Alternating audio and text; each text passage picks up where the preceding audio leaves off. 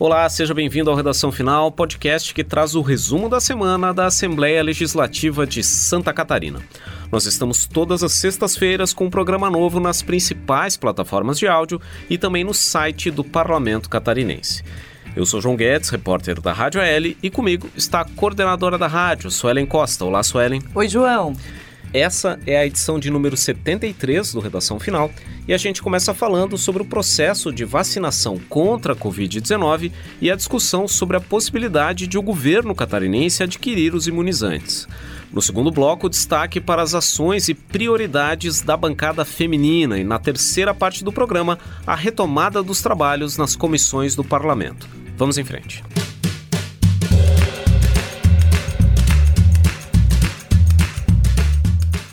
Muito bem, nos últimos dias, nas últimas semanas, nós tivemos um recrudescimento da epidemia de Covid-19 aqui em Santa Catarina, assim como no restante do Brasil.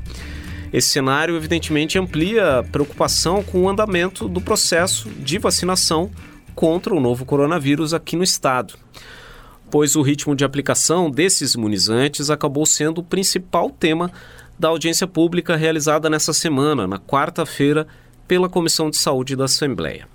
Suelen, os deputados sugeriram inclusive que o governo busque comprar diretamente os imunizantes, né? Exatamente, João. Nessa audiência, que seria para a apresentação ali daquele relatório de prestação de contas do terceiro quadrimestre de 2020, o foco mudou. Eles começaram, os deputados, a cobrar o secretário de Estado da Saúde, no caso o adjunto que estava presente, o Alexandre Fagundes, já que o André Ribeiro estava em Brasília, sobre essa questão das vacinas. É que um dia antes, o Supremo Tribunal Federal autorizou estados e municípios a comprarem o imunizante diretamente das empresas fabricantes. O secretário foi cobrado diretamente pelos deputados Sareta, presidente da Comissão de Saúde do PT, o deputado Valdir Cobalcini, do MDB, o deputado Dr. Vicente Caro Preso, do PSDB, e também a deputada Ada Deluca, do MDB.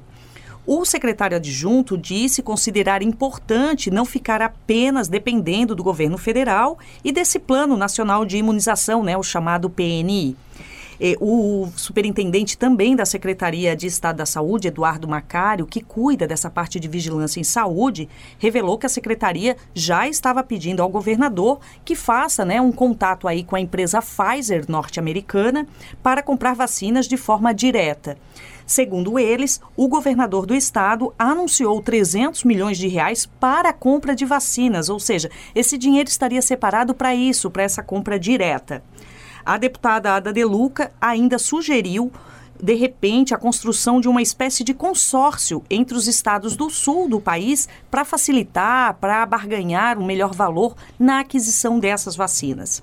Nessa reunião, todos também concordaram com a questão das medidas de elas serem novamente reeditadas, como o decreto do governador já foi feito, para que as pessoas tenham um pouquinho mais de cuidado.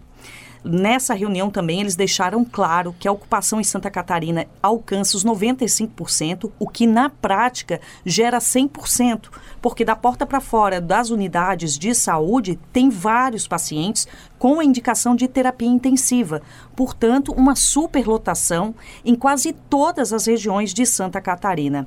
Os deputados, depois dessa reunião, muitos estão é, providenciando né, indicações, é, projetos de lei, enfim, construindo propostas para facilitar esse encaminhamento, essa possível compra, aquisição de vacinas é, por parte do Estado de Santa Catarina, independente do Ministério da Saúde. Inclusive, essa possibilidade de o Estado comprar diretamente as vacinas é tema de um projeto de lei que foi protocolado nessa última semana aqui na Assembleia Legislativa pelo deputado Neudi Sareta, do PT, que é presidente da Comissão de Saúde.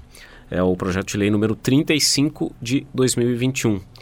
Esse projeto vem na mesma semana em que o Supremo Tribunal Federal decidiu que estados e municípios podem comprar uh, vacinas diretamente, sem depender do Ministério da Saúde. Essa proposta do deputado Neude Sareta, ela prevê alguns parâmetros para a execução dessa compra de vacinas pelo governo do estado, caso o, o governo realmente decida tomar essa iniciativa. Entre as regras que estão previstas nessa proposta é de que o Estado, tendo as suas próprias vacinas, ele poderá se adiantar ao calendário do Plano Nacional, desde que comprovada a vacinação do grupo prioritário anterior. também exige que as vacinas tenham eficácia de pelo menos 50% e que sejam certificadas pela Agência Nacional de Vigilância Sanitária e também autoriza o governo a firmar convênios com a iniciativa privada para operar a logística de vacinação dos trabalhadores de empresas catarinenses. Essa proposta ela precisa passar pela Comissão de Constituição e Justiça, pela Comissão de Finanças e pela Comissão de Saúde. E na sessão ordinária da quarta-feira, dia 24, o deputado Neudi Sareta pediu a palavra durante a ordem do dia para fazer um apelo à Comissão de Constituição e Justiça e às demais comissões e também à mesa diretora para que a tramitação dessa proposta ocorra da maneira mais rápida o possível. Bom, e a pandemia também foi tema de uma reunião realizada na terça-feira, em que deputados e também prefeitos catarinenses discutiram com o governo medidas para o combate à pandemia. Suelen, o que, que a gente pode falar desse debate que foi realizado por videoconferência? Na verdade, João, esse debate foi proposto pelo próprio governo do estado, né? E participaram, como você disse, diversos parlamentares, cerca de 40 prefeitos de cidades catarinenses, o Ministério Público. O foco da reunião era propor uma construção de um decreto para conter a pandemia do novo coronavírus. O presidente da Assembleia Legislativa, o deputado Mauro de Nadal, do MDB, ele chamou atenção para a necessidade de um esforço coletivo para a mudança de comportamento da população, exemplificando indicando aí que pessoas estão se contaminando em situações que poderiam ser evitadas, como aglomerações em festas clandestinas. Os prefeitos sugeriram que as medidas restritivas sejam unificadas e que se amplie o credenciamento de mais leitos de UTIs. Eles temem um lockdown geral, portanto, eles gostariam de um decreto que focasse aí no combate das aglomerações, sobretudo, e estabelecendo regras para evitar um lockdown geral, onde o comércio e a indústria poderia ser aí bastante prejudicada. Essa reunião durou mais de uma hora. O líder do governo na Assembleia Legislativa, deputado José Milton Schaefer, do PP, inclusive anunciou ali o repasse dos 300 milhões de reais por parte do governo para aquisição de vacinas, como a gente já comentou. Então, foi uma reunião em que ficou estabelecida a possibilidade de uma construção de decreto que o governador Moisés é, já fez, né, já providenciou nesta semana e que pode aí ser melhorado, digamos assim, ou ficar ainda mais restrito de acordo com a vontade de cada prefeito. O prefeito de Florianópolis, Jean Loureiro do DEM, sugeriu o aumento da testagem da população. Já o prefeito de Joinville falou da possibilidade de chamar mais médicos e profissionais da saúde para ampliar o atendimento nesta operação aí nos próximos dias. No total, mais de 80 pessoas participaram dessa reunião aí na produção de um novo decreto, enfim, de novas regras para conter o avanço da pandemia aqui no estado. Bom, e também em resposta a esse recrudescimento da pandemia do novo coronavírus, o governador Carlos Moisés atendeu a um apelo do presidente da Assembleia Legislativa, o deputado Mauro de Nadal, do MDB, e acabou autorizando a antecipação do pagamento de emendas parlamentares do orçamento do Estado desse ano, que eram destinadas aos hospitais de Santa Catarina. Esses recursos serão repassados às unidades de saúde credenciadas para o atendimento de pacientes de Covid-19. O presidente da casa, o deputado Mauro de Nadal, inclusive disse que essa medida deve ser importante para garantir a manutenção das atividades desses hospitais em que eles estão sendo muito demandados pelo grande aumento no número de pacientes, no número de pessoas que estão buscando atendimento nessas unidades. Vamos ouvir o que disse o deputado Mauro de Nadal. O governador do estado, o governador Moisés, de pronto, eh, já autorizou então a liberação dessas emendas impositivas que seriam pagas ao longo do ano de 2021 para que sejam feitas de forma é, rápida, ou seja, nos próximos dias, e assim nós consigamos levar um pouco mais de recursos para estes hospitais, é, porque a gente sabe o quanto este recurso será importante para a manutenção das atividades destes hospitais. Muito bem, esse foi o primeiro bloco do Redação Final. Na segunda parte do programa, a gente fala das prioridades da bancada feminina para o ano de 2021. Muito bem, nessa semana, as deputadas da bancada feminina aqui da Assembleia Legislativa apresentaram as prioridades do grupo para o ano de 2021. As parlamentares participaram de uma reunião com o presidente da Assembleia, o deputado Mauro de Nadal, do MDB, para pedir o apoio da casa a algumas das demandas. Uma dessas demandas é pela implantação do Observatório da Violência contra a Mulher SC, que é uma medida que está prevista numa lei estadual, a lei estadual 16.620 de 2015, mas que ainda não foi efetivamente implantada. A ideia sugerida pelas deputadas é de que a Assembleia Legislativa lidere o processo e que o parlamento firme termos de cooperação com outros poderes e instituições, como o Ministério Público, o Tribunal de Justiça, a Universidade Federal de Santa Catarina, a Defensoria Pública. Todos esses órgãos seriam colaboradores para o funcionamento desse observatório que teria sua operação conduzida aqui pela Assembleia Legislativa. Nessa reunião, o deputado Mauro de Nadal concordou em levar adiante a demanda das deputadas, inclusive disse que o parlamento deve levar adiante esses entendimentos com essas outras instituições e que a expectativa é de que o observatório seja lançado ainda no mês de março de 2021, que é o mês da mulher, em função do Dia da Mulher, que é celebrado no dia 8 de março. Mas o que, que é o observatório? O observatório é uma ferramenta na internet que apresenta dados, estatísticas e análises sobre as ocorrências de violência contra a mulher em Santa Catarina. É uma grande base que serve de suporte para que o poder público tome decisões, uh, desenvolva políticas ou até mesmo os próprios parlamentares aqui elaborem projetos de lei voltados ao combate à violência contra a mulher aqui em Santa Catarina.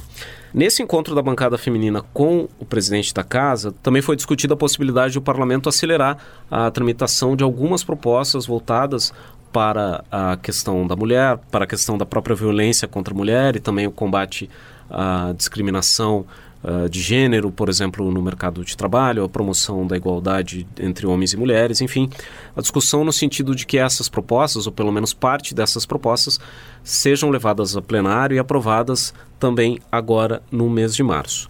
Uma dessas propostas é a que cria a Procuradoria Especial da Mulher no âmbito da Assembleia Legislativa. Esse é um projeto de resolução que tramita na casa desde o ano passado, foi apresentado pela mesa diretora a partir de uma proposição da deputada Ada de Luca, do MDB. A ideia é que essa procuradoria tenha uma procuradora e uma procuradora adjunta, sendo duas das deputadas estaduais eleitas para essas funções. Segundo o projeto de resolução, essa procuradoria teria como finalidade a defesa e a promoção da igualdade de gênero, da autonomia, do empoderamento e da representação das mulheres e também o enfrentamento de todas as formas de discriminação e violência contra a mulher. Basicamente, ela atuaria recebendo, examinando e encaminhando para os órgãos competentes eventuais denúncias sobre violência e discriminação contra mulheres. Quando se fala em procuradoria, se pensa muito numa atuação jurídica, né? Mas é muito mais numa ideia de representar os interesses das mulheres. Então, muitas vezes esses encaminhamentos a partir das denúncias não vão ser necessariamente encaminhamentos jurídicos, podem ser o encaminhamento de uma demanda para uma secretaria do governo do estado, para a Polícia Civil, para que alguma situação seja solucionada. E também caberia a essa procuradoria fiscalizar e acompanhar, por exemplo, a execução de programas dos governos federal e estadual voltados para a igualdade de gênero. Vamos ouvir o que disse sobre essa proposta a deputada Luciane Carmenati, do PT, que é membro da bancada feminina da Alesc. A Procuradoria da Mulher ela já existe em vários estados, no Senado Federal, e a Procuradoria existe também nas câmaras municipais. O que, que é a Procuradoria? Ela conta com a, a estrutura, é, sendo uma deputada ou vereadora que representa a Procuradoria e acolhe todas as denúncias de violência, faz a fiscalização e encaminha para os devidos é, órgãos, instituições. Bom, e cabe lembrar que além da deputada Luciane Carminati, outras cinco mulheres ocupam cadeiras aqui na Assembleia Legislativa. São elas a deputada Paulinha, do PDT, a deputada Marlene Fengler, do PSD, a deputada Ana Campanholo, do PSL, a deputada Ada de Luca, do MDB, e a deputada Dirce Heiderscheid, também do MDB. A deputada Dirce, que é suplente, está exercendo o mandato em substituição ao deputado Luiz Fernando Vampiro, seu colega de partido, que se licenciou do mandato para comandar a Secretaria de Estado da Educação. Bom, e essa semana também foi marcada aqui na Assembleia Legislativa pela aprovação em plenário de uma proposta que busca viabilizar um maior apoio à economia criativa em Santa Catarina. É isso, Sueli? Exatamente, João. Os deputados aprovaram por unanimidade, na sessão da última quarta-feira, um projeto de lei que é de autoria da deputada Paulinha, do PDT. Essa proposta prevê a instituição do Programa de Incentivo à Economia Criativa em Santa Catarina. O objetivo principal do projeto é estimular na cultura catarinense a economia criativa, de uma forma que essa economia criativa possa ser vista de forma que movimente a economia do Estado, que gere resultados econômicos. É bom lembrar que entende-se por economia criativa aquelas atividades que são baseadas no capital intelectual, cultural e criativo e que possam sim virar ou gerar valor econômico. A proposta da deputada Paulinha abrange as áreas de consumo como moda, arquitetura, publicidade, expressões culturais, tecnologia. Pelo programa, o poder público também passará ou poderá ofertar cursos de qualificação e capacitação e também apoio à exportação de produtos criativos, identificando aí cada qual a regionalidade, a vocação regional de cada cidade. O projeto agora é, segue para a sanção do governo do estado. Bom, e vale dizer que esse projeto também prevê que o governo estadual deverá indicar fontes de financiamento para eventuais linhas de crédito com condições especiais para esse segmento da economia aqui em Santa Catarina. Muito bem, esse foi o segundo bloco do Redação Final. Na terceira parte do programa, a gente fala sobre a retomada dos trabalhos nas comissões permanentes da Casa. Então, nessa última semana, a Assembleia Legislativa acelerou o processo de retomada dos trabalhos das comissões permanentes, os grupos temáticos que analisam os projetos de lei que tramitam na casa. Os principais colegiados já escolheram seus respectivos presidentes, né, Suelen? Exatamente, João. A Comissão de Constituição e Justiça, por exemplo, a CCJ, elegeu para os cargos de presidente o deputado Milton Obos do PSD e de vice-presidente o Moacir Sopelsa, deputado Moacir Sopelsa do MDB. Já na Comissão de Finanças e Tributação, foi reconduzido para o cargo de presidente o deputado Marcos Vieira, do PSDB, e para a vice-presidência ficou a deputada Luciane Carminati, do PT. A Comissão de Saúde também reconduziu o presidente e o vice, deputado Neudi Sareta, do PT, presidente, e o doutor Vicente Caro Preso, do PSDB, como vice. Na Comissão de Educação também foi reconduzida a deputada Luciane Carminati do PT a presidente e o deputado Cobalcini do MDB é o vice-presidente.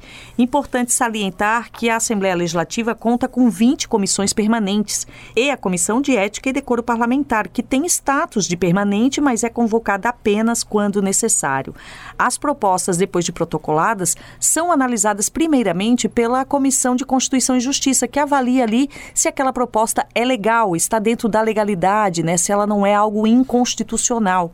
E logo depois seguem para a Comissão de Finanças e Tributação para poder ser avaliada a questão do impacto financeiro, ou seja, do, da possibilidade de uso ou não dos recursos previstos naquela proposta. E nas comissões de mérito são analisados, obviamente, o mérito de cada proposta. São elas a Comissão de Educação, de Saúde, Economia e Serviço Público, por exemplo. É, e outra comissão que abriu os trabalhos nessa semana foi a Comissão de Economia, Ciência, Tecnologia, Minas e Energia, presidida pelo deputado Jair Mioto, do PSC, e tendo como vice-presidente a deputada Ada de Luca, do MDB. Os deputados deram início às atividades desse colegiado, prometendo foco no apoio à tecnologia e também uma atenção à questão da usina termoelétrica Jorge Lacerda, em Capivari de Baixo, em que há perspectiva de encerramento das atividades dessa unidade nos próximos anos e os deputados planejam promover uma mobilização junto ao governo do estado uh, ou junto até mesmo ao governo federal para que não haja o fechamento dessa unidade, que é importante para a economia do sul catarinense. Outro fato que marcou essa semana foi uma decisão do Supremo Tribunal Federal, uma decisão do ministro Edson Fachin, que atendeu, julgou procedente uma reclamação feita pela Assembleia Legislativa sobre o afastamento do mandato e das atividades legislativas do deputado Júlio Garcia, do PSD. Esse afastamento que foi determinado uh, por uma decisão da primeira vara da Justiça Federal de Florianópolis, pela juíza Janaína Cassol, ainda no mês de janeiro Pois acontece que nos dias 20 e 21 de janeiro, a juíza Janaína Cassol determinou a prisão preventiva e também o afastamento do mandato e das atividades parlamentares do deputado Júlio Garcia no âmbito de duas operações distintas, da Operação Alcatraz e da Operação Hemorragia. Após a primeira decisão da juíza no dia 20 de janeiro, a Assembleia Legislativa realizou uma sessão no dia seguinte, no dia 21 de janeiro, para decidir sobre a manutenção ou não da prisão preventiva do deputado e também sobre a manutenção ou não do afastamento do cargo desse parlamentar. Na época, os deputados aprovaram a revogação tanto da prisão quanto do afastamento. Mas no mesmo dia, a juíza determinou uma nova prisão preventiva que solicitava que a Assembleia se pronunciasse apenas sobre a revogação da prisão e não sobre o afastamento do mandato. Os deputados votaram no início de fevereiro pela revogação dessa segunda prisão, mas não se pronunciaram pela revogação ou não do afastamento do mandato do deputado Júlio Garcia. Isso porque havia uma dúvida se a Assembleia Legislativa poderia votar e derrubar a decisão da juíza nesse sentido. Foi por isso que o parlamento fez essa consulta ao Supremo Tribunal Federal e o ministro Edson Fachin decidiu que a Assembleia pode sim não apenas revogar uma prisão preventiva, como também revogar essas medidas cautelares, como o afastamento do mandato. Em tese, essa decisão do ministro Edson Fachin já permitiria o retorno do deputado Júlio Garcia às atividades parlamentares. Mas um despacho da juíza Janaína Cassol nessa semana, depois da deliberação do ministro Edson Fachin, determinou que as medidas cautelares relativas ao mandato do parlamentar seguem valendo até que a Assembleia Legislativa se pronuncie sobre isso. Então, ainda é necessário que haja uma votação de um projeto de resolução aqui na Casa prevendo a revogação da medida cautelar da juíza que determinou o afastamento do mandato do deputado Júlio Garcia. Bom, então são esperados para os próximos dias novos desdobramentos sobre esse caso. Sobre isso e outros fatos que ocorrem aqui na casa, você também pode se informar por meio dos nossos perfis nas redes sociais. Suelen, onde que nós estamos nas redes sociais? Bom, João, então você pode nos acompanhar no Facebook, pelo facebook.com.br AssembleiaSC. Tem também o Instagram da Assembleia Legislativa, arroba AssembleiaSC, pelo Twitter, arroba AssembleiaSC. E também você pode acompanhar as discussões, as sessões, as reuniões das comissões da Casa pelo YouTube, youtube.com.br AssembleiaSC. E você também pode receber as notícias do Parlamento Catarinense no seu aplicativo WhatsApp. Para isso, mande a mensagem sim para o número 4899601127. E esse foi o Redação Final, podcast da Assembleia Legislativa de Santa Catarina. Nós estamos toda semana nos tocadores de áudio como Spotify, Google Podcasts e Apple Podcasts e também no site radio.alesc.sc.gov.br. Programa gravado no estúdio da Rádio da Assembleia Legislativa em Florianópolis, comigo, João Guedes, repórter da Rádio L, e com a coordenadora da rádio, Suelen Costa. A edição de áudio foi de João Machado Pacheco Neto e Mário Pacheco. Até a próxima!